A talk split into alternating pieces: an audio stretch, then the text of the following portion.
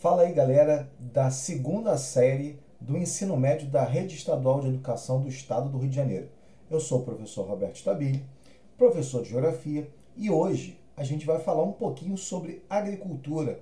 Nós vamos começar hoje o nosso terceiro bimestre com esse podcast maravilhoso, falando de assuntos que são importantíssimos para vocês que vão fazer o vestibular, é claro, né?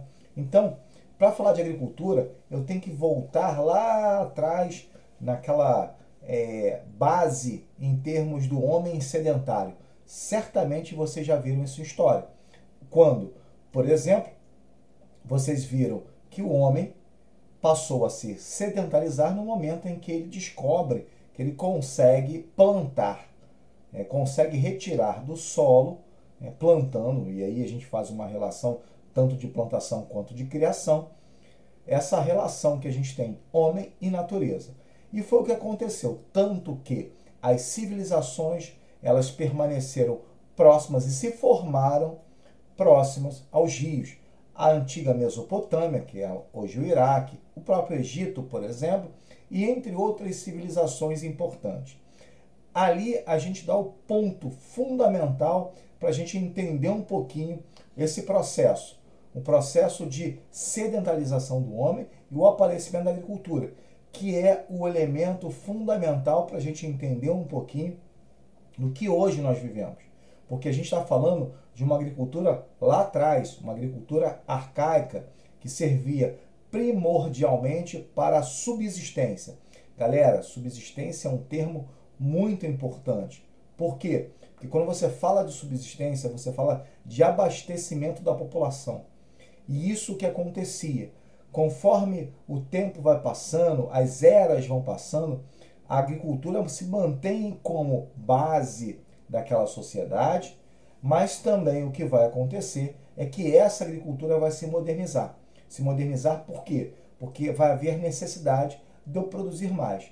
Tanto que existe uma teoria, chamada teoria malthusiana, que falava o seguinte, que no futuro, essa teoria do século XVIII, tá galera? No futuro próximo, nós teríamos muito mais gente do que alimentos, já que a população ia ocupar áreas destinadas à plantação, só que, infelizmente, não ia ter alimento para todo mundo. Bom, qual é o resultado disso? A fome. Qual seria a solução desse processo? Bom, a solução desse processo seria o seguinte: que as guerras, que as pestes matariam parte dessa população para que não houvesse um crescimento tão acelerado e conseguisse é, plantar e abastecer a população. Sabemos muito bem que essa teoria malthusiana não se concretizou. Tudo bem, hoje a população passa fome, mas não é por causa de falta de alimentos. Isso a gente vai falar depois nos outros podcasts que a gente vai gravar aqui. Bom, mas voltando à teoria malthusiana, quer dizer então que população ia crescer demais e alimentos de menos. Não ia abastecer todo mundo. O que na verdade aconteceu é que, conforme o tempo foi passando, a gente foi plantando em outras áreas e a nossa agricultura passou a ser muito mais, como a gente pode falar assim, intensiva, muito mais ligada ao processo de abastecimento tanto da população quanto de exportação, principalmente pela tecnologia, pelo maquinário, ou seja, passamos a produzir mais, uma agricultura mais intensa nesse cenário. E foi o que aconteceu. Na verdade, as civilizações passadas eram civilizações importantes, sedentarizaram o homem, mas hoje o que a gente tem é uma tecnologia cada vez mais moderna que faz com que a agricultura se torne uma atividade econômica muito importante, tanto para a subsistência da população quanto para o processo de exportação. A ideia praticamente é essa. E a gente vê essa evolução no momento em que vários povos começam a entender que havia uma necessidade de determinados produtos. Vou dar um exemplo.